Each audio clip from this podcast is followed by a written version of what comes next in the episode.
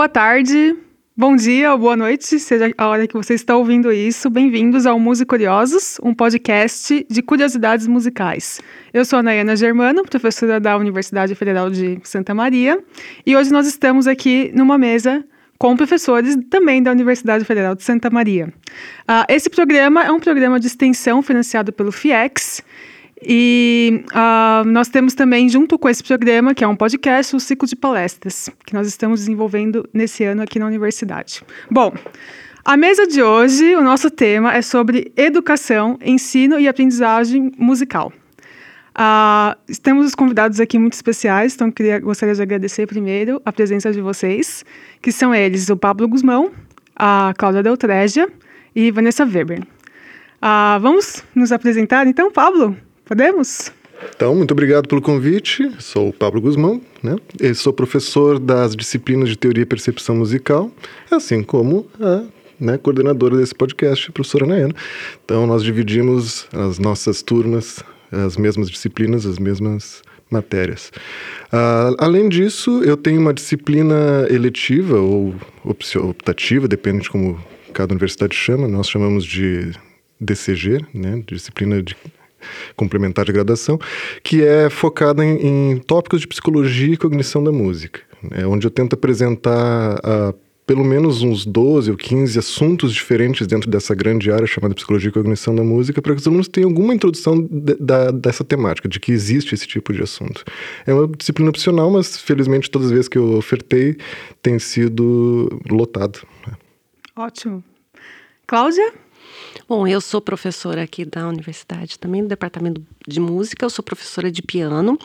Uh, eu ensino piano tanto no bacharelado em piano, como também ofereço às vezes DCGs, da disciplina complementar de graduação, em piano uh, ah, para os alunos da licenciatura que querem uh, aprender um pouco mais o instrumento. E eu também ministro a disciplina de introdução à pedagogia do piano geralmente também para os alunos de bacharelado em piano, mas esse último semestre eu tive alunos da composição e da licenciatura e também uma professora da cidade fazendo a disciplina como disciplina é, como aluna especial. E uh, eu também ministro a, a, disciplina de História e Literatura do Piano no século XX e XXI. Um, então, basicamente, são são essas as disciplinas. Ah, eu também ministro a disciplina de piano funcional, que seria o piano complementar, que é uma disciplina que tenta fazer uma ponte com os, os ensinamentos de teoria, percepção e fundamentos musicais para os alunos do bacharelado como um todo. Então é isso. Obrigada pelo convite, Nayana. Obrigada a você. Vanessa. Boa tarde, Nayana. Boa, Boa tarde, tarde aos ouvintes. Então, meu nome é Vanessa, eu sou bacharel em flauta e sou pedagoga. Então, toda a minha docência e minhas pesquisas envolvem essas duas áreas, a educação e a música.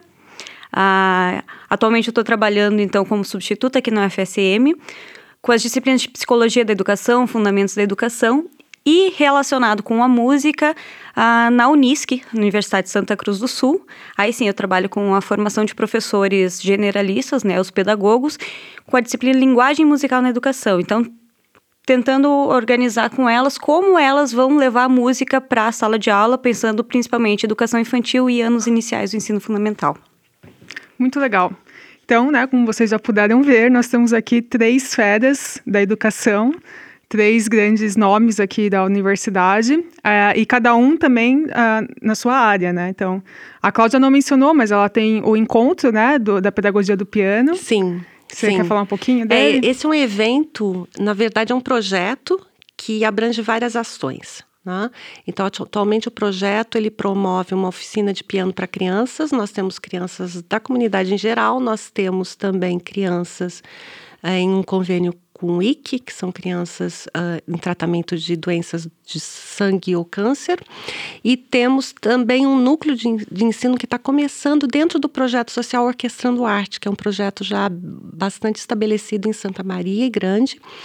Então, é, essa seria a oficina de piano. Também dentro desse projeto, nós temos, nós oferecemos um, uma espécie de assessoria, entre aspas, para alguns professores da cidade. Então, por exemplo, às vezes os professores trazem seus alunos para terem masterclass aqui. É masterclass é uma, seria uma aula de, coletiva de piano, onde as crianças podem tocar e elas vão, teriam aula comigo e com o meu bolsista.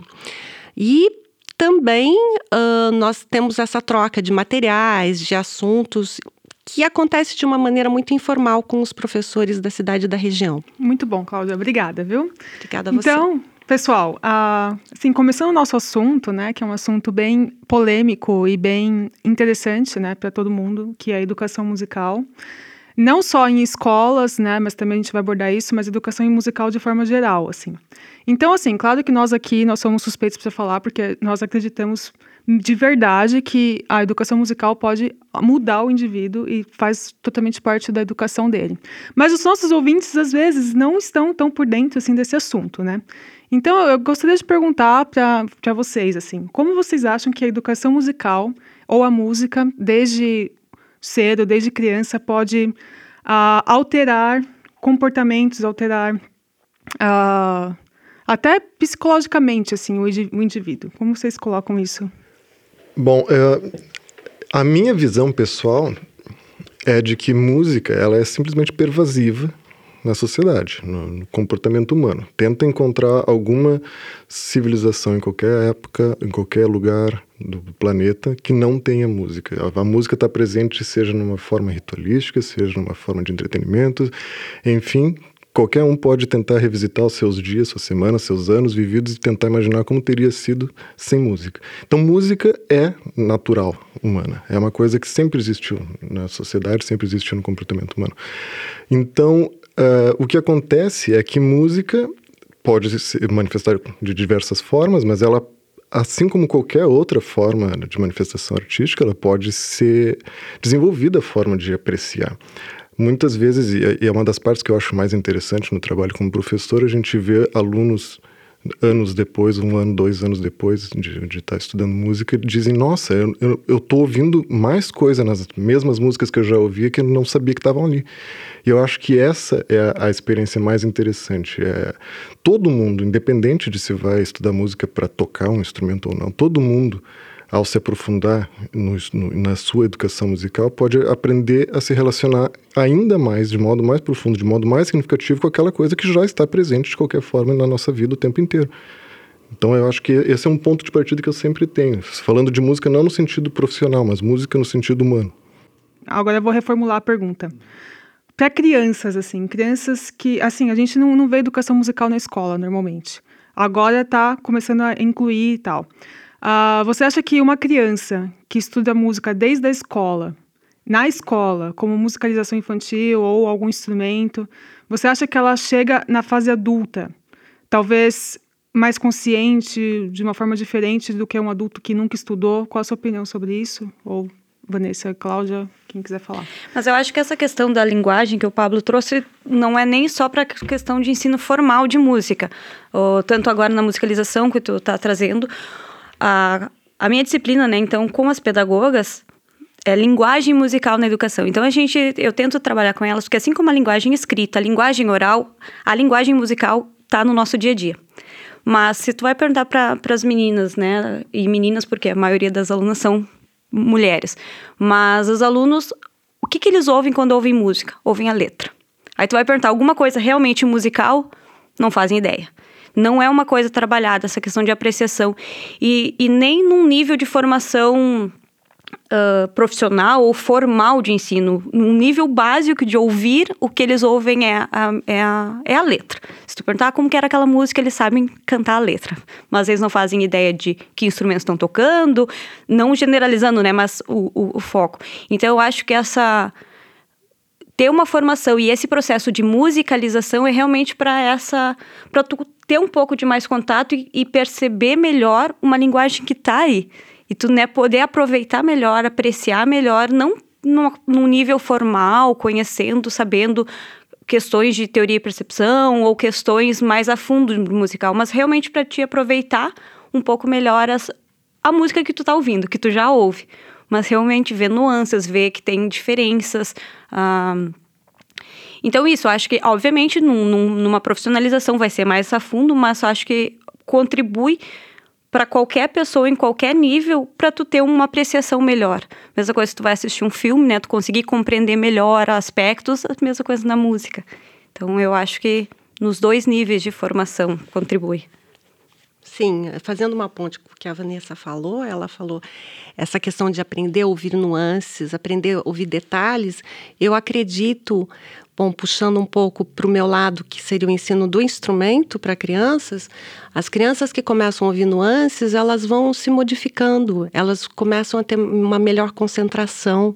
É, isso modifica, inclusive, o caráter em, em relação a outras coisas.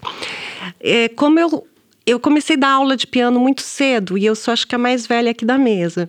Então, uh, eu já tenho experiências de alunos que levavam a música muito a sério e hoje são profissionais em outras áreas, não seguiram profissionalmente, mas eles se tornaram excelentes profissionais. E eu acredito realmente que a música influenciou fortemente essas pessoas, porque elas tinham essa disciplina e, e elas acabaram aplicando tudo isso para as suas áreas, né? E se tornaram excelentes profissionais, porque eles aprendem a ver detalhes, aprendem a ver aprendem a ouvir, aprendem a sentir, né? E eu acho que isso vai realmente modificando a pessoa, assim, com, com o passar do tempo. E tu sabe que ontem mesmo eu estava assistindo um, um, documentário, daí já fica dica para os ouvintes né, Netflix, era o cérebro criativo. E eles, e, e, então o pesquisador comentando como surgia a criatividade, que isso é uma questão do humano, e como as artes auxiliam nessa criatividade. Então, eles trouxeram o exemplo ao final do programa, do, do documentário, um, de uma escola, que a escola estava com. com enfim, a escola estava para fechar, porque os níveis da, de notas estavam ruins. E eles mudaram todo o processo em todas as aulas, matemática, português, literatura, tudo com envolvimento com artes, o ensino através de artes. Então, como isso contribui? Então, isso que a Cláudia está comentando, né, que presta mais atenção. Enfim, essa contribuição profissional não só na área musical, não só na área artística, mas como contribui para todas as outras áreas, né, de criatividade, de percepções, de, de concentração, enfim, né, contribui com de busca com de desafios, humano. inclusive. Isso. Muito bacana. Ah, aproveitando o gancho, então.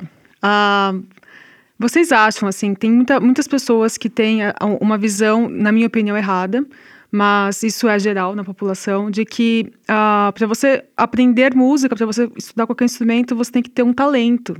Porque se você não tem esse talento, você não vai conseguir tocar, não vai conseguir cantar. E aí as pessoas já desistem antes de tentar, porque elas já dizem que elas não, não nasceram para isso, que isso é uma coisa linda, uma, um dom de Deus e que elas não têm. Né? O que vocês têm a dizer sobre isso?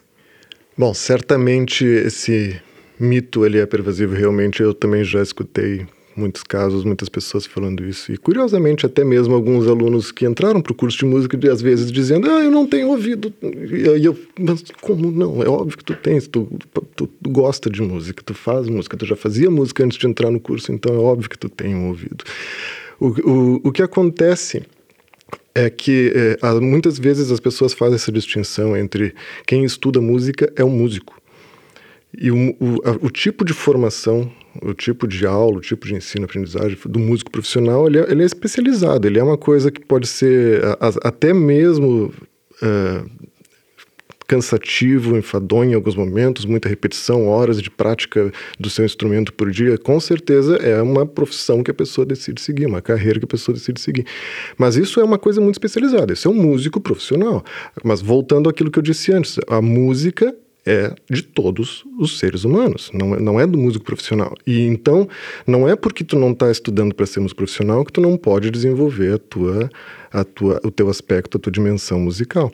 É só pensar como nós todos usamos a linguagem, nem por isso somos especialistas em linguística, nós todos usamos matemática no dia a dia para para navegar o mundo e nem por isso estamos nos especializando em matemática. Então a gente tem esse, essa necessidade de se desenvolver na língua, na matemática, no conhecimento de como é que funciona uh, o, o, sei lá, a, a, biologia das coisas durante nossa formação escolar e pela mesma razão a gente também deveria nos, nos desenvolver numa coisa que é tão comum a todos nós, que é a música.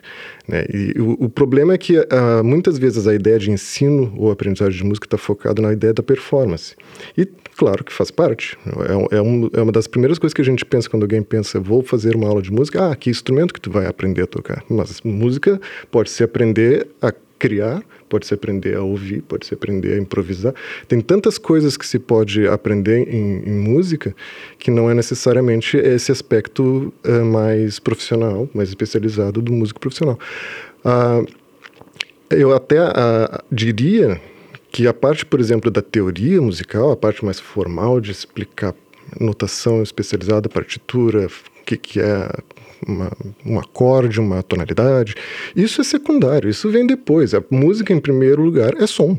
E a primeira coisa que a gente tem que fazer é desenvolver a relação do indivíduo com o som. E ele já tem essa relação, ele só às vezes não está, como a Cláudia falou, não está atento aos detalhes do que ele está ouvindo já, do que ele está, às vezes, cantarolando, compondo, batucando, mas ele já está manifestando a música de alguma forma, mas não está nem sabendo o que está fazendo. Ele pode ficar mais atento aos detalhes e perceber como, que essas coisas vão se alterando a, nas diferentes, nos diferentes gêneros, nos diferentes estilos que ele vai encontrando, fazendo, criando, produzindo. Né? E, e, nem por isso isso tem a ver com a parte formal da música. Eu acho que a teoria é secundária. Né? Se a gente pensa na, na, num teórico da área da educação musical, que é o Swanwick, ele, ele já dividia as esses parâmetros musicais de composição, apreciação e performance como sendo os que realmente interessam. E depois vem a parte técnica e a parte de, de teoria, né, que eu concordo 100%. Então, apesar que a disciplina que eu ensino é a parte de teoria, parte técnica, parte mais especializada, e eu estou consciente que eu estou ensinando para músicos profissionais ou que estão em vias de se profissionalizar em música. Mas se tu me perguntar, por exemplo, como é que deveria ser um ensino da criança, eu acho que em primeiro lugar o som. Eu acho que tu pode, inclusive, assustar uma criança em relação à ideia de ensino de música se tu enfiar um monte de teoria, um monte de informação desconectada do som, ela vai pensar, tá, cadê a música da aula de música? E eu acho muito importante a gente tentar terminar com esse mito, né? Porque principalmente na, na área que eu atuo, que é a musicalização, é o início, né, dessa educação musical e como a e o, a, o primeiro passo para mim é tirar esse mito das professoras, né? Porque para elas trabalharem com, com a educação infantil, com, as, com, porque, com, edu, com os anos iniciais, porque nas primeiras aulas eu pergunto, né? Qual o contato com a música? Então vem muito relato assim, prof, eu não canto, eu não sei nada, música não é para mim. Bem essa ideia, assim, tipo, aí já se afasta, né? Cria um bloqueio. Não, eu não, não tenho contato, eu não sei música, então. Aí eu tento mostrar para elas, não, mas aí tu vai com aquela questão, né, da linguagem, tu tá em contato, sim, tu, tu consegue. E, e até aonde vai o teu conhecimento para tu, tu poder trabalhar com essa, com essa área de conhecimento com as crianças. E mostrando que a música é para todos e ah, a prof, de, a prof pedagoga que não é formada em música também pode fazer uma atividade musical, também leva isso para as crianças perceberem. Ah, então música não é só para aquele prof que estudou música. Então a prof que não estudou música também pode, então eu também posso, né? Ajuda essa a criar isso de que não, música não é só para quem nasceu com dom, nasceu com talento, música é para todos. E obviamente, para te chegar num, num nível de tocar, né? Uma, e nem profissional, mas tu tocar um instrumento não é uma coisa fácil. Tu vai pegar um violão, ah, vai ser tocando, não. Exige o esforço, exige o estudo, o, esse treinamento, né? Então, eu acho que mais do que o talento é essa persistência no estudo, né? Porque não eu posso pegar um violão, ah, tá doendo meus dedos, ah, eu não tenho talento. Não nasci para isso aqui. Não, né? É esse esforço. Eu realmente quero, assim como qualquer área, né? Se tu quiser realmente se apropriar, tu, tu vai ter que passar esse, esse início, assim, essa barreira inicial que é um pouquinho mais difícil, mas depois vai. Então eu acho que. Eu acho não, eu penso que a gente realmente tem que tentar terminar com esse mito de música só para quem tem dom, só para quem nasceu com esse dom. Que não, todos podem. Inclusive né? a percepção que as pessoas têm desse tal dom é muitas vezes completamente equivocada. Eu que dou aula de instrumento há anos, eu já tive casos de a pessoa chegar, olha, você tem que ver meu filho, porque ele é um gênio, ele é um talento. E, e, e, e de repente, assim, eu vejo que muitas vezes os familiares, os amigos co começam a colocar isso na cabeça de alguém, porque tem esse lado que a Vanessa falou, de a pessoa, não, eu não tenho dom, né? Isso é o mais comum.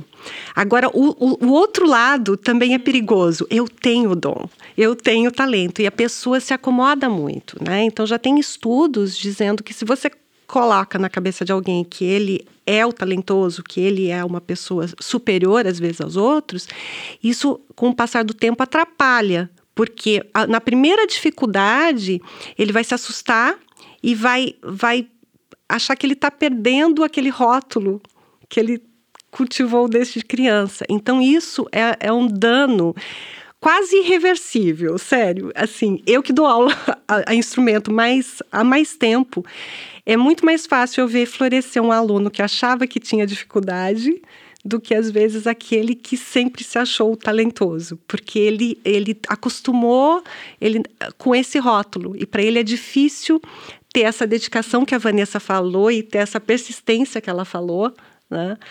E isso é muito complicado também, né? Então, nós temos que, olha, música é dedicação, música, quem gosta, né, muito, inclusive tem esse mito do prodígio, né? Os prodígios é aqueles que estavam ficavam em cima do instrumento até conseguirem ouvir o que eles queriam ouvir, mas eles ficavam horas no instrumento, né? Sempre ficaram. Não, não era uma facilidade de, olha, cheguei, como ela falou, pegou o violão e já saiu tocando. Não é isso, né? Tem que ter realmente uma dedicação para tudo tem que ter dedicação, né? Se a pessoa quer aprender matemática, ela tem que se dedicar. Se ela quer aprender uma língua diferente, ela tem que se dedicar. E as pessoas acabam vendo isso como: ah, se eu quero estudar matemática, eu tenho que sentar e estudar. Mas com música acaba tendo esse mito de que se eu não sento e começo a tocar é porque eu não tenho dom. E é, o estudo acaba, né, acaba ficando como se não fosse necessário, que, o que é uma grande mentira, Exatamente. né? A gente tem que desmitificar. Isso que você disse sobre a criança que acha que, que colocam na cabeça, isso acontece muito. Eu estava vendo um, um, relato, assim, de uma criança que ela era super boa pianista quando era criança e ela se destacava dos outros pela idade. Então ela tinha oito anos, sei lá. Tocava muito melhor do que os colegas de oito anos. Só que aí, quando ela vai chegando na adolescência e na fase adulta, ela começa a ficar igual aos outros porque os outros começam a correr atrás, né? E ela começa a ficar no mesmo nível e ela perde aquele status de ser o prodígio o melhor de todos. Isso causa depressão nas pessoas, né? Sim. Isso é muito perigoso. É muito perigoso. E eu acho bem. Eu acho que a gente né, deve, deve, deveria falar disso. Agora, deixa eu voltar, Vanessa. Você estava dizendo que você prepara professores, então, para educar, para educa musicalização, é isso? Isso. Uh, me conta um pouquinho do seu trabalho que, que você faz, assim? Esses professores, porque assim, eu sou, é, eu sou de São Paulo, né? E em São Paulo, é, aqui nós estamos no Rio Grande do Sul, não estou acostumada, não estou familiarizada com a rede é, de educação básica, né? Em São Paulo, professor de arte na escola, pode, pode, tipo, o professor pode prestar concurso, o professor que era de artes visuais, artes cênicas, música Uh, e aí, uh, sempre, na maioria das vezes, era professor de artes visuais que entrava na escola. E apesar de, teoricamente, ter que ser trabalhado todas, as linguagens artísticas, nas escolas eram trabalhado basicamente artes visuais, na aula de arte. Então, os professores tinham medo de ensinar música, porque eles não sabiam música. Eu, uma época, dei aula para o ensino médio, numa escola de dei aula para o ensino médio em escola particular e na escola de periferia. Na escola de periferia foi muito interessante porque Nunca, nenhum dos alunos nunca tinha tido um professor que abordasse nada de música. Então, primeiro que eles falavam que eu não dava aula de arte. e aí eu tinha que dizer para eles que música também era arte, essa conscientização, né? E a segunda coisa que para mim era muito difícil, porque lá eles ouviam funk e era só isso que eles ouviam na vida. Então, tudo que eu falava, vamos criar, vamos não sei o quê, vamos compor uma música, tudo era tum, tá, tá, tum, tum, tá, tum, tá. E eles não conseguiam fazer nada de diferente disso. E eu levava coisa para eles ouvirem, e eu sugeria. Mas assim, estava tão impregnado neles que era aquilo que eles faziam, né? Só uma complementação, né? Uh, eu não, a minha crítica aqui não é ao funk propriamente dito, mesmo porque eu acredito que o funk é, patrimônio cultural e a partir dele se pode sim fazer música, aprender sobre e etc. A minha crítica aqui é sobre a falta de diversidade musical que os alunos apresentavam. Poderia ser assim, que eles estivessem acostumados com qualquer tipo de repertório, rock, só ouvissem rock, só ouvissem samba, só ouvissem pagode, até fazendo um exemplo um pouquinho mais irreal, né, mas a pessoa só escuta bar e aí ele não consegue fazer nada diferente do que um baixo contínuo. E, então, essa é a minha crítica, né? A minha crítica era: eu tentava pedir para eles fazerem qualquer coisa diferente daquilo e eles não conseguiam por falta mesmo de ouvir repertório e tá neles, e não aquela coisa só ouvir falar sobre o que é, mas não tá ali presente na, na vida, né? E no que eles escutam. Então, assim, voltando para o seu caso. Então, você prepara professores de arte para dar aula de música? Não, não. Eu, eu preparo as professoras pedagogas, né? O que, então, o que é o professor pedagogo? Aquele professor que vai trabalhar com educação infantil, os anos iniciais, com todas as áreas do conhecimento. Então, é uma professora que não é formada em matemática, mas ela vai ter que iniciar os alunos na matemática. Não é formada em português, mas vai iniciar no português. Então, a gente acredita que assim como ela não é formada em música, mas também ela pode ensinar esse início, essa base da música, porque também é uma área do conhecimento que, mesmo que a, porque muitas escolas não têm um professor de música para dar aula. Então essas crianças nunca vão ouvir falar, né? Então é essa professora que vai trabalhar com todas as áreas do conhecimento com as crianças. Então, quando tu, tu entra numa escola, na, na educação infantil, nos anos iniciais, é só tu caminhar pelas escolas, tem música as crianças fazem música, as profs fazem música com as crianças. Não é como se a, música não estivesse nas nossas salas de aulas, elas estão. Só que o que, que acontece? A professora, sem uma pedagoga, sem uma formação musical, sem uma disciplina, ela não faz ideia para que conhecimento está sendo construído com aquela, com aquela música. Então a música está ali, tu, pro momento, ah, é para relaxar, né? Voltou do recreio, eu preciso agora fazer uma contação de história, eu preciso voltar calma, então põe uma música para relaxar. Vamos pro lanche, então vamos ir em ordem, vamos cantando uma música. Então a gente encontra muita música de comandos, né? Então música para guardar brinquedo, música para para ir pro, pro recreio, música para ir pro lanche, música para descansar, música para divertir. Ah, fizeram se comportar, então vamos cantar uma música. Mas não com, com um princípio pedagógico por trás, é sempre com o objetivo de, de relaxar, de divertir, ou enfim. Nada contra músicas de, de comando. Ah, vamos ir pro lanche cantando? Vamos, é melhor do que vamos numa fila em silêncio, né? Mas então, qual é o meu trabalho com, com as alunas da pedagogia? Primeiro, musicalizar elas, porque elas não tiveram essa musicalização. Então, realmente mostrar os primeiros ah, parâmetros do som. Então, ver essas nuances, ensinar a ouvir, ensinar e mostrar para elas que objetivo musical, né? Que conhecimento musical está sendo construído numa cantiga de rodas, que elas já fazem com as crianças, mas elas não sabem que ali tem conhecimento musical. Numa brincadeira de mãos, que as crianças brincam sozinhas, né? Tu não tem que ensinar. Então, o meu trabalho é mostrar para elas que as atividades que muitas vezes elas já fazem, mostrar o que está sendo construído de música ali. Porque às vezes tu pergunta para vocês fazem música? Não, não faço. Não, tu faz. Né? Então é mostrar que conhecimento tá, elas já constroem e óbvio partir do que elas já fazem e ampliar, né? O que, que mais elas podem fazer? Isso que tu comentou do, do repertório, um dos objetivos, né? Porque para que a música na escola? Não é para formar um músico um instrumentista, não é para preparar um músico para entrar numa faculdade de música, mas é para ter contato com essa, com essa linguagem, ampliar repertório. Então, uma, um ponto muito importante que eu trabalho com elas durante a disciplina é se elas querem ampliar o repertório do aluno, elas precisam ampliar o delas. Né? Porque assim como os teus alunos ouviam, as minhas alunas às vezes, ah, umas ouvem muito, ah, é música nativista, né? Então, música aqui do Rio Grande do Sul. Ah, outra, música sertaneja. Então, vamos começar a conhecer outras coisas. E elas vão vendo, ah, mas isso também é interessante. Isso é... Então, é criar essa conscientização de que elas podem ampliar o repertório das crianças, para isso elas vão ampliar o delas. Então é toda uma parte inicial de musicalização delas e depois como elas vão trabalhar pedagogicamente isso que, que a gente vem trabalhando ao longo da disciplina, né? Então, eu acho isso bastante enriquecedor, porque é desde criança, né? Uhum. Então, o, o, exemplo que eu dei era aluno do ensino médio, que eles nunca tiveram música na escola, assim, então o repertório deles é o que eles ouviam, né? Então, como é importante, né, desde as, dos primeiros anos, já ter esse, essa educação, né? Essa educação musical. E mais uma dúvida, Vanessa. Então, esse, esses professores que você trabalha são professores que já estão na rede ou são professores que estão cursando pedagogia? Estão cursando pedagogia. Uma, uma situação do, das alunas da pedagogia é que muitas já estão na escola, principalmente educação infantil, como monitoras. Então, a maioria das minhas alunas já estão em escola, creches, né, escola de educação infantil como monitoras. Então, isso é muito legal porque elas conseguem uh, levar para a escola o que a gente faz, trazer relatos, né, vão construindo, prof, eu fiz isso na escola, funcionou, ou pelo outro lado, não funcionou. E agora, como que eu faço de outra forma? Então, elas já estão na escola, já estão com as crianças, não como a professora titular da sala, né? Porque elas não são formadas ainda, mas elas já estão ali. Então, elas podem levar conhecimentos para as crianças, elas levam para as salas de aula o que a gente, delas, o que a gente trabalha na sala de aula na universidade, né? Muito bom. Uh, eu não, uh, você sabe dizer se essa disciplina é obrigatória nos cursos de pedagogia aqui do Rio Grande do Sul? Não é, é uma disciplina aqui na Universidade Federal de Santa Maria, tem a disciplina desde 1984, é uma pioneira tem duas disciplinas ao longo do curso.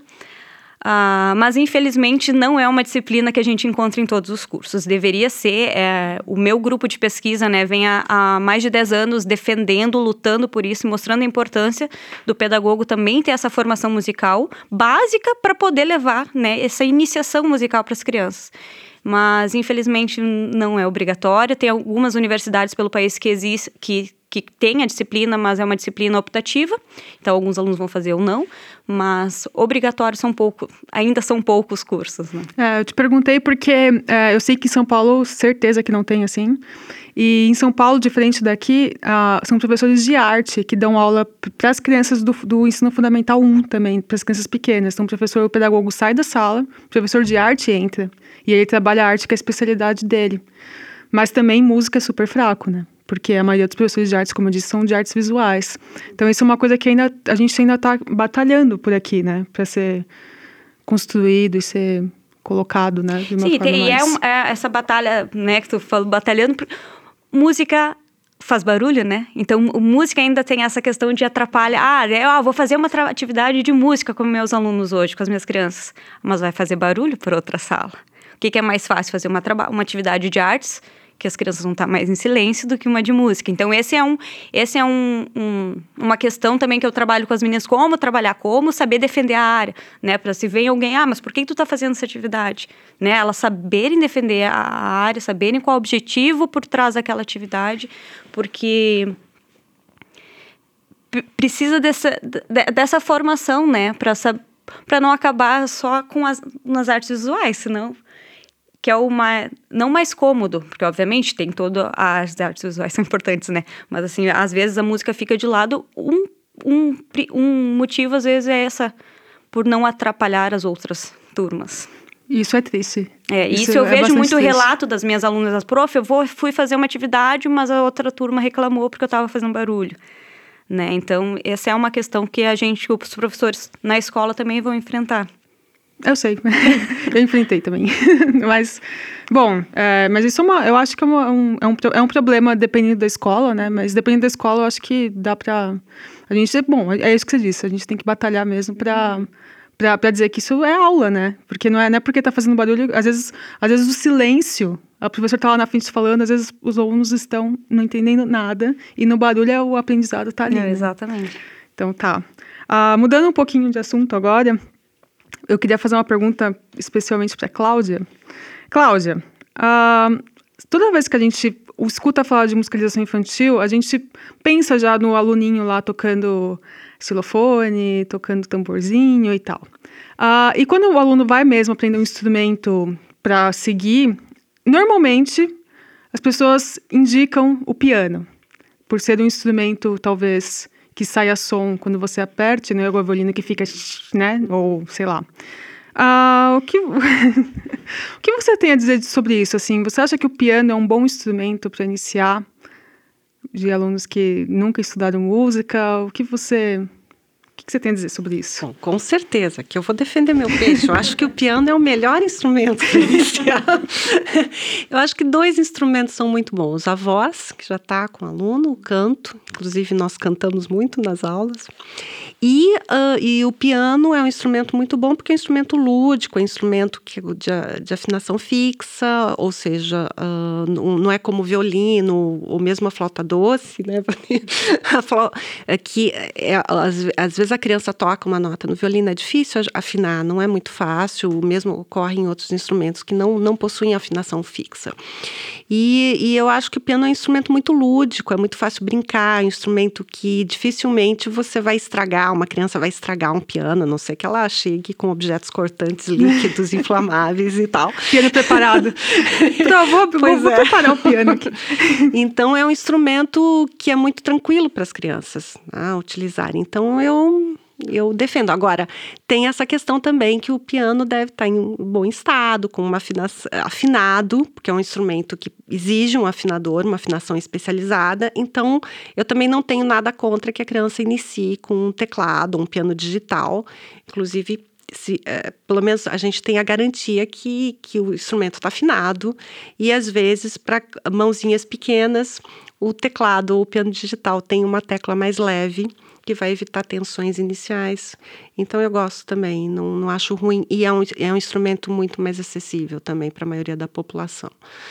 Um, mas sim, o piano pode ser trabalhado de uma maneira muito lúdica e tem um potencial enorme. Assim, as crianças gostam muito de tocar piano, de um modo geral. Bom, uh, outra pergunta, assim, hum. uh, a sua metodologia, assim, para início, para criança assim que nunca aprendeu. Você quer falar um pouquinho sobre ela, como você trabalha? Olha, eu acho que a gente, na verdade, nós partimos muito de uma musicalização, né? Como a Vanessa também é, defenderia, eu acho, né? Você usa o instrumento como um, o piano como um instrumento musicalizador. Uh, e nada impede que você traga gravações, outros, outros pequenos instrumentos também para aula, é, para ajudar nesse processo de musicalização. Tá? Então, você não vai focar apenas no desenvolvimento técnico, mas sim no desenvolvimento da percepção, da apreciação musical, da ludicidade. Uh, às vezes nós abrimos o piano, as crianças tocam nas cordas do piano, explorar os vários sons também que o piano pode oferecer. E essa iniciação na, independente do instrumento, né, Cláudia? Essa de forma mais lúdico, principalmente se tu tá trabalhando com crianças, né? Então eu lembro agora, agora lembrei de duas alunas que eu tinha, eram duas irmãzinhas. Então construir brinquedos e elas tinham que montar, que elas elas que faziam as composições, então elas sabiam tocar o si e o lá na flauta. Então eu levava, elas montavam quando ia ser o si, quando ia ser o lá e montavam e faziam as histórias sonorizadas. E através dessa brincadeira, né, do lúdico elas foram aprendendo. Sim. Então não fica, não é uma coisa, ah, vai sentar, vai estudar técnica. Tá estudando? Sim, tá, mas de uma forma lúdica. Então isso eu acho muito importante no início da, do, do ensino do instrumento, principalmente criança, né, para para não assustar assim no início, né, não não, ah, Sim. realmente não é para mim. É. Tá difícil. É importante também a questão da afetividade, né, que você desenvolve. Bom, geralmente quem dá aula para criança é quem gosta de criança. Mas a, essa questão da afetividade é super importante, porque as crianças pequenas, elas não separam as, os compartimentos. Então, se elas gostam de você, elas gostam do piano. Uhum. Se elas não gostam de você, elas não gostam do piano. então você tem que tomar muito cuidado com essa questão da afetividade também, da maneira que você lida com essas crianças, porque isso, isso é importante para qualquer disciplina, né? Essa questão. Mas ainda existe hoje em dia pelo mundo pessoas que, uh, crianças que começam a estudar já para pegar aquela técnica ah, e sim. sair tocando. Sim. E aí é um, é um outro tipo de, de ensino. Sim, é por isso mesmo que nós começamos aqui com a questão dos encontros sobre pedagogia do piano, para auxiliar na formação continuada, eh, inicial e, e continuada do, de professores, porque esse foi um dos, dos, assuntos que eu, que eu estudei pesquisei bastante. Né? A, a, utilização de metodologias bastante ultrapassadas, uh, de métodos uh, bastante ultrapassados, que não agregam é, certas pesquisas mais recentes em educação musical. Né? Então, é justamente para ver, para tentar mostrar para os professores as várias possibilidades e não só um, mas não como uma extensão da universidade, mas sim como um diálogo, né? Porque os professores têm muito a contribuir com, com os professores que estão ensinando crianças e eles, eles vêm com muitas ideias e eles trocam muitas ideias entre si. Então, uh, eu acho que, que é importante essa renovação. É, eu também acho bastante importante. E essa questão da formação continuada, ah, vai ser um ensino mais profissional, técnico, vai ser uma coisa mais lúdica. O professor tem que ter o conhecimento de qual é o objetivo do aluno ao buscar essa, uhum. essa aula de instrumento, né? Isso é o, é o primeiro ponto.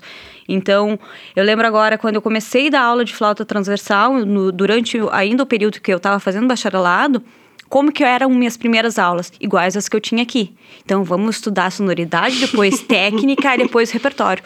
Meus alunos, 95% eram aposentados. Então, aquelas pessoas que a vida inteira ah, queriam aprender flauta, né? Queriam fazer música, mas não tiveram tempo. Então se aposentaram.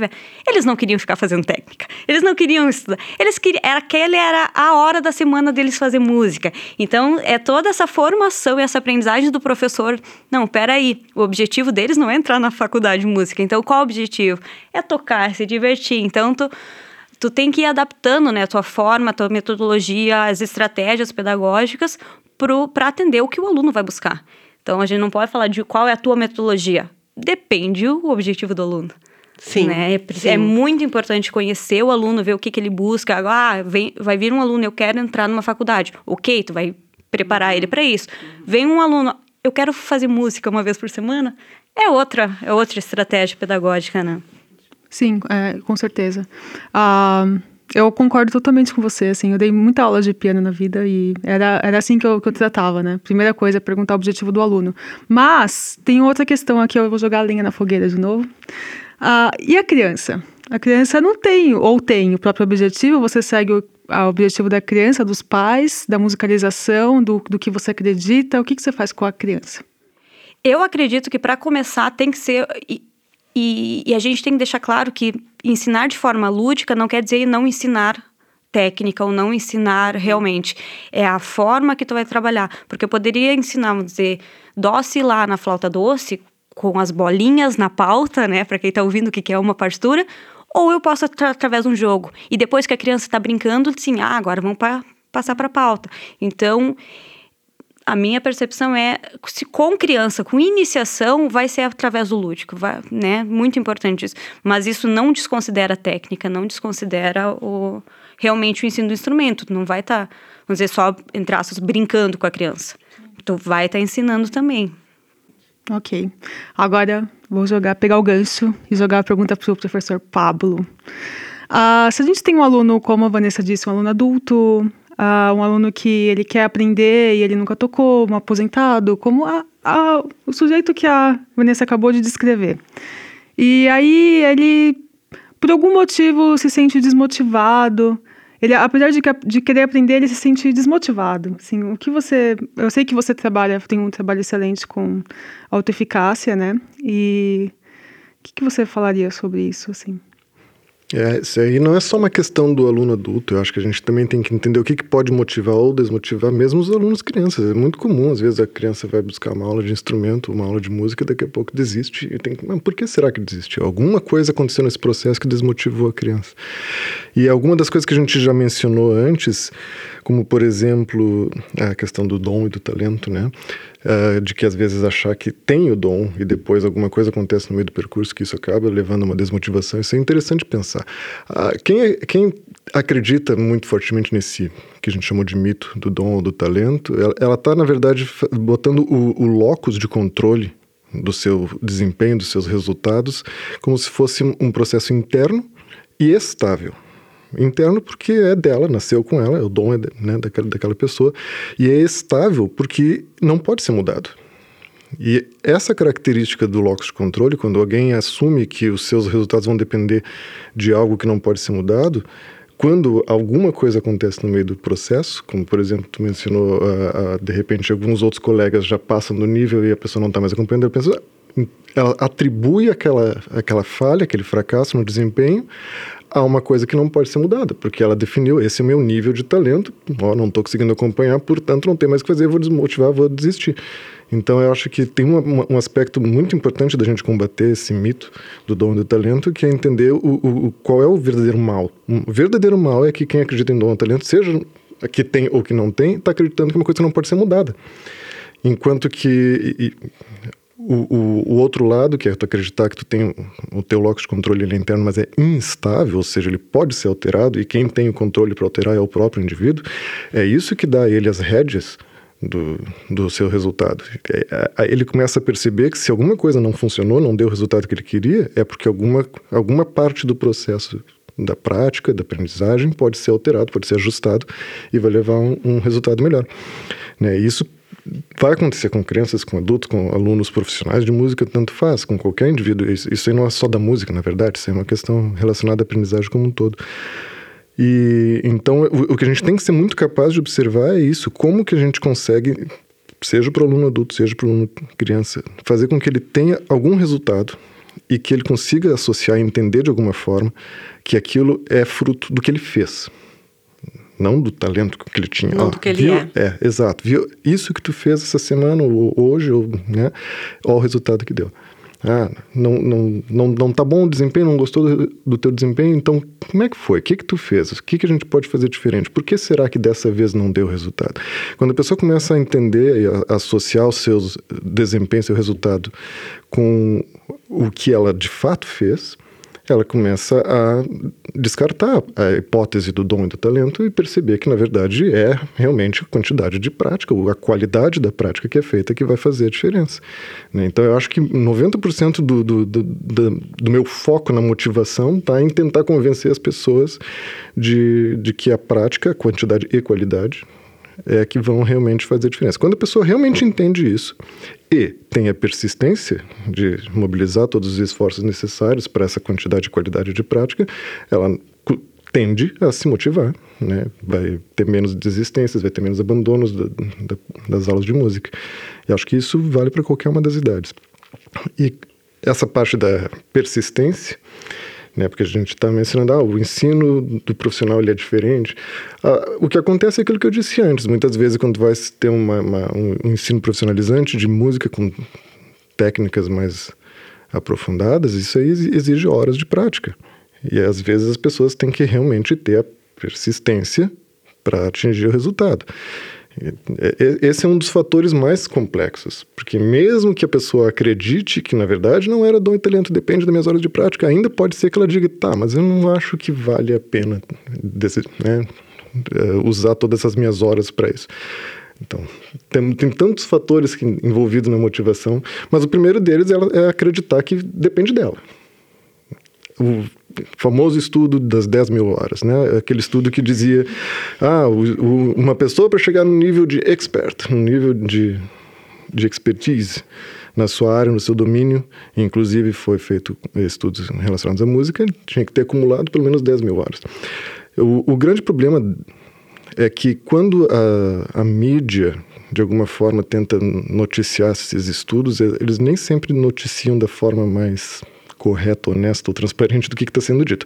O que está sendo dito é que, que precisa para alguém chegar a um nível de expertise, mas nem todo mundo precisa chegar a um nível de expertise para se sentir satisfeito com o que está fazendo com música. Tem muitos desses alunos aposentados, muitas das crianças que vão buscar aula de música que querem tocar, mas não precisa ser um expert. Tá? Então, o quanto que elas querem chegar tão longe quanto elas querem chegar, tem que estar proporcional a quanto tempo elas vão querer investir. Não precisa ser o mesmo que o músico profissional, mas também se não investir nada, não vai chegar naquele resultado. Ela tem que entender que existe uma relação entre uma coisa e outra. É, isso é importante, porque os objetivos têm que estar alinhados com a sua dedicação, a sua o quanto você vai se doar. É, completamente. Mais uma, uma perguntinha, Pablo. Tudo que você falou, tipo, é muito relevante, né? A gente que tá, a gente que é professor, está nesse meio, a gente, a gente entende bem tudo isso que você disse. E isso que você disse, às vezes, é, cabe para alunos que querem estudar um instrumento e mesmo assim se sentem desmotivados, mas eles querem aprender aquele instrumento. O que você diz quando um aluno vem estudar, que é o que é nós, nós dois passamos bastante aqui na universidade, né? Ele vem estudar instrumento, ele vem estudar o instrumento que ele quer aprender, ele vem fazer faculdade de música. E ele tem outras disciplinas que ele, são obrigatórias, tal como a nossa disciplina, Teoria e Percepção Musical. E nós sabemos que a percepção musical é uma disciplina prática, que se a gente não estuda todo dia tal, a gente não consegue desenvolver, né? Todos os músicos nós sabemos disso. O que você diz para uh, esse é, o aluno que é desmotivado a estudar a percepção e e ele precisa disso, né? Mas ele totalmente desmotivado. Que como que você trabalha? O que que você faz com isso? É, a pergunta é complexa, a resposta também tem que ser. Né? Eu acho que tem que falar de alguns diferentes aspectos. Mas um deles é que aquilo que eu disse que o aluno, depois de descobrir que na verdade não era talento e que tem que ter todas as horas necessárias de dedicação, ele vai ter que botar na balança e ver o quanto que ele quer. E isso está relacionado com outro conceito chamado valor da tarefa, né? que é o quanto que ele valoriza aquilo. Ou seja, se ele dá um valor interno, um valor intrínseco, que, que é, é, é realmente relevante para si de fazer aquela tarefa. Isso significa o quê? Que muitas vezes a resposta para essa pergunta é o aluno não entendeu ou não acreditou que aquilo era importante para ele. Ele pensa, mas eu vim aqui para estudar meu instrumento, por que, que eu tenho que ficar estudando solfejo, ditado e outras disciplinas como harmonia? Né? Ele realmente não entendeu ainda qual é a relação. E é muito difícil de contornar esse problema de, de em algumas formas, porque uh, eu sempre faço analogia de que a gente está dando uma pecinha do quebra-cabeça para o aluno a cada disciplina, cada semestre no, no curso. E ele olha para aquela pecinha e ele enxerga, mas isso aqui é um borrão vermelho, um borrão verde, o que, que eu quero com essa pecinha? Não me serve para nada. Calma, vai botando a pecinha. Quando chega lá no fim que ele coloca tudo, ah, agora eu entendi que bonito que é o quadro que forma essas pecinhas todas juntas. Mas como é que tu faz para explicar para ele que vai ser bonito o quadro antes dele ter todas as pecinhas? Muitas vezes é, é, é difícil de fazer com que a associação de todas essas diferentes uh, conteúdos, matérias, as disciplinas, são essenciais e relevantes para o músico, mesmo enquanto intérprete, mesmo performer. Né? E esse é o grande desafio, na verdade, é conseguir mostrar para ele a relevância.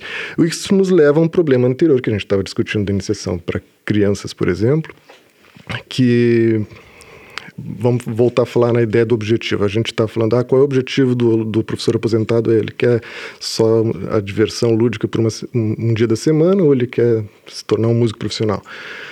A criança muitas vezes não tem nem consciência dessa diferenciação de objetivos, mas o pai da criança que colocou ela numa escola de música ou, ou contratou um professor particular tem um objetivo em mente e esse objetivo é eu quero ver tocando uma música na semana que vem. Quando vier a tia, vem cá e toca para tia a música que tu aprendeu. Isso faz com que as aulas e os professores uh, fiquem muito focados nesse objetivo, que é vamos ensinar a tocar, vamos ensinar a performance. Só que nesse processo a gente acaba deixando de lado a parte do escutar, a parte do entender, a parte do criar, né? E que, que é o que faria lá adiante, quando esse aluno, digamos, estivesse na faculdade, entendesse que o criar, escutar, improvisar, entender tem a ver com tocar porque o aluno passou provavelmente vários, várias horas, vários anos de, na sua aula focado só no tocar. Como que eu faço o som mais bonito? Como que eu faço para executar o que está na partitura? É, e, e, isso cria uma coisa que eu acho um, um, pouco de aberração, que é o aluno que toca aquilo que ele não entende. É, eu, eu, sempre digo, é o equivalente de um ator falando uma peça em russo, mas não entende o que está dizendo as falas. É, é, é, quando a gente coloca nessa analogia do ator, todo mundo diz, não, realmente, seria absurdo. Imagina, o cara vai lá faz uma peça inteira em russo, mas não entendeu o que falou. Mas na hora de perceber uma, um músico tocando uma sonata, uma fuga, e tu vê que ele não sabe onde estão os temas, onde estão as formas, onde estão as sessões, ele não entende a música que ele está tocando. Numa educação que eu gostaria que acontecesse ideal de iniciação, tudo estaria integrado. O aluno, ele, ao mesmo tempo que está tocando, ele está parando para pensar, não, mas olha só, essa música que eu criei, como é que ela se relaciona com aquela outra música que eu escutei, ou com aquela outra música que eu aprendi, e vai, vai vendo relações, vai, vai vendo padrões, vai, vai costurando. Né? E se essa inter-relação entre tocar, ouvir, criar, entender houvesse, eu acho que o aluno que chegasse num curso de instrumento, num bacharelado em piano, flauta, violino, na faculdade, ele já está entendendo que ele também precisa e quer aprofundar todo esse resto do criar, do compor, do entender. Né? Não porque ele vai ser um compositor, mas porque ele consegue manipular o material. Não é o compor no sentido de de vou ser um compositor, mas no sentido de eu entendo isso o suficiente para criar. Eu entendo russo o suficiente para fazer uma frase em russo minha. Agora eu posso falar uma peça em É, russo. mas aí você está tocando num dos grandes problemas que nós temos, que é a questão da aquilo que a Vanessa falou. Tem professores para todas as escolas? Não. Né? Então, assim, nós estamos tocando nesse- nessa questão da iniciação. Que bom seria né, se todo, todo mundo tivesse acesso ao ensino de música desde pequeno, porque, inclusive, a escolha dele profissional numa universidade, por, por um curso profissional de música, seria uma, uma escolha muito mais consciente. Nós, o- eu acho que a, a, a questão da evasão também no curso de música, às vezes é porque as pessoas não, não tinham ideia do que, do que seria um profissional. Sa- Sabe aquela questão, assim, o aluno vai para medicina e não sabe que ele vai ver sangue? Imagina o absurdo que seria, né? Ah, e, e na música também, ele vai ter que se deparar com certos ah, desafios e, e pro- procurar saber que ele não tem. Então, que bom seria se a- a- todas as escolhas profissionais, não só de música, fossem mais conscientes, se nós tivéssemos uma escola básica e fundamental muito mais ah, aberta, né, para que as pessoas conhecessem as possibilidades de uma maneira muito consciente, não de uma maneira, ah, eu vou, vou estudar música porque eu acho bonito. Isso não é uma escolha. Eu também acho medicina bonita e não escolher medicina, né? Então- Exatamente. Então é essa questão. É, eu acho que isso é uma é uma questão que nós, da profissionais da área, a gente vai continuar batalhando. A gente vai continuar, é, porque é uma a gente, eu não sei vocês, mas eu me sinto numa batalha infinita, assim. Eu também, É. né? Eu, eu, eu me desdobro em, sei lá, meia dúzia para conseguir tocar os projetos. Mas eu não consigo deixar de fazê-los justamente porque eu tento, pelo menos, mudar um pouco a situação. Exato. Não, mas que bom, eu acho aí a nossa mesa muito interessante, então eu gostaria de agradecer de novo a vocês. Eu gost... é, espero que o ouvinte tenha entendido um pouquinho mais sobre a educação musical, né, o que é um tema que as pessoas falam, mas que as pessoas acabam não, não se aprofundando e às vezes quem escuta de fora acha que é uma coisa completamente diferente, né? Então espero ter esclarecido aí as questões do ouvinte. Gostaria de agradecer, agradecer de novo a presença de vocês. E acho que a gente pode ir para o segundo bloco agora, nosso escuta só. Que é um bloco que nós, cada um de nós sugere uma música para o ouvinte. Alguém quer começar? Eu posso começar então. Eu trouxe como sugestão para os ouvintes as quatro estações portenhas do Piazzolla. Ah, quando eu pensei o que eu, o que eu poderia sugerir, né? Essa é uma, um repertório, um compositor que durante a graduação eu fiz intercâmbio na Argentina, então me apropriei um pouco mais no, durante o intercâmbio e aqui fiz música de câmara, né, com esse repertório. Então é um repertório bonito, acessível para quem não está tão acostumado com a apreciação, né, de música música de concerto. Então, mas é uma música né, em casos mais acessível, é uma música bonita. Então, minha minha sugestão é Piazzolla. Legal, obrigada. Bom, eu sugiro Alma Brasileira, do Vila Lobos. Faz parte do Choros número 5. É uma peça que eu acho que diz muito sobre a alma brasileira. é uma peça tri- triste né? e muito ah, melan- melancólica, tem influências de Puccini, no, do bel canto de Puccini em Vila Lobos. Foi uma, uma peça composta depois da, da Semana de Arte Moderna no Brasil e Vila Lobos já tinha ido para a França também, já tinha ah, se deparado com compositores como Debussy, Stravinsky e, e nós vemos essas influências. E é uma peça que pessoalmente para mim diz muito, porque eu estudei essa peça na tenra idade, digamos assim, gostava muito e eu tive um professor que era amigo pessoal do, do Vila Lobos. Ai, quem? Então, o Homero Magalhães. E o, e o Homero sempre contava cenas da vida cotidiana do Vila Lobos, ele morava perto. Então, para mim, é uma peça que tem um, um, um valor afetivo, digamos assim. Sabe que tem um programa na Rádio Cultura, a Rádio Cultura 103.3 ah, de São Paulo, que chama Alma Brasileira. E é um programa sobre músicas brasileiras e Vila Lobos presente ali total. Então é bom para o ouvinte que escuta esse, esse canal, esse, essa rádio, é bom pro ouvinte que escuta esse programa saber que é o nome de uma música. Uhum. Que às vezes a pessoa não sabe, né? É verdade. O nome do programa, muito bem. Pablo? Uh, eu vou dar a minha sugestão. Ela tem a ver com aquilo que, eu tinha eh, comentado mais cedo, de que a gente é capaz de começar a ouvir mais coisas uh, em, em repertórios que já tinha escutado antes e ter uma nova apreciação. Então, o compositor é o Johannes Brahms, e eu, eu acho ele muito interessante pessoalmente para ilustrar isso que eu estava falando, porque é um, um, caso onde, por exemplo, quando eu. Não me lembro quantos anos eu tinha, 10 anos, 11 anos, eu, eu tinha uma, uma gravação em casa, em vinil ainda, da Sinfonia número 3 dele. E eu ouvia aquilo e eu dizia que que coisa ruim, que coisa chata. Não consigo ouvir isso aqui, isso aqui não faz sentido nenhum para mim. Eu, eu, eu, era fanático por Bach, eu adorava Johann Sebastian Bach, eu só ouvia Johann Sebastian Bach. E quando eu ouvia aquele Brahms, eu dizia, mas cadê a fuga? Não tem nada Criança acontecendo fanática por Bach. Pablo. Exatamente, eu era. Eu entrei na música por causa de Bach. Muito bem. E, e eu ouvia Brahms e dizia, isso não, isso não diz nada para mim. E eu acho que hoje eu não consigo mais dizer qual que é o meu favorito, se é o Bach, se é o Brahms, porque é, Brahms é simplesmente fantástico. Então Brahms ele é o, o para mim a, o símbolo maior do que que é conseguir ouvir uma coisa que tu não ouvia antes através da, do desenvolvimento musical.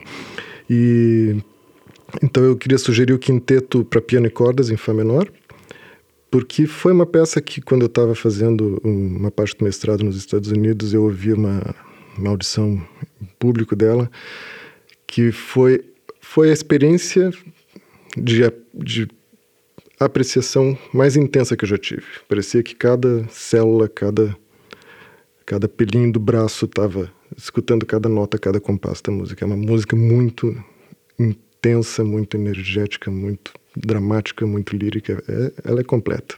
Então, uma sugestão. Muito bem. Bom, uh, eu sugiro para o ouvinte o Carnaval dos Animais do Camille Saint-Saëns. Uh, eu acho que tem a ver com o nosso tema aqui sobre uhum. educação.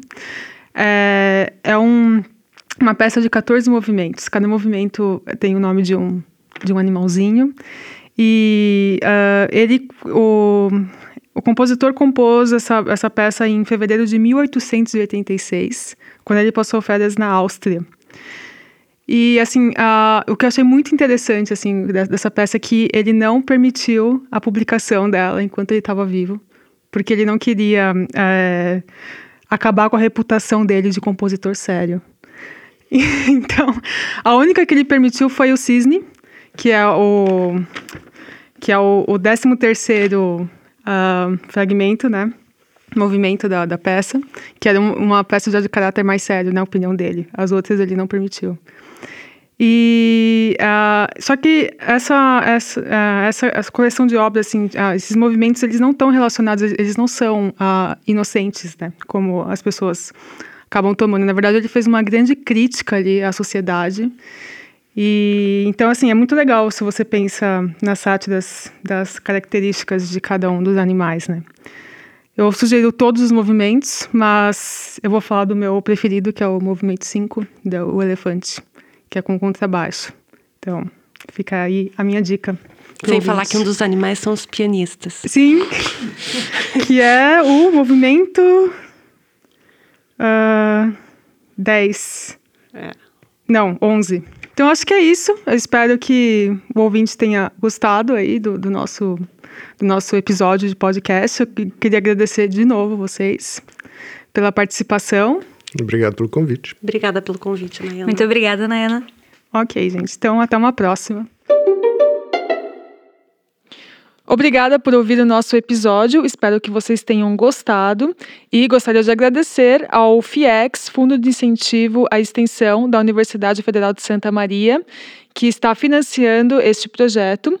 Uh, pedir para vocês entrar no nosso site para mais informações, www.musicuriosos.com. E também gostaria de agradecer aos bolsistas Jéssica Brucker e Marcos Klein, que tornam este podcast possível. Muito obrigada.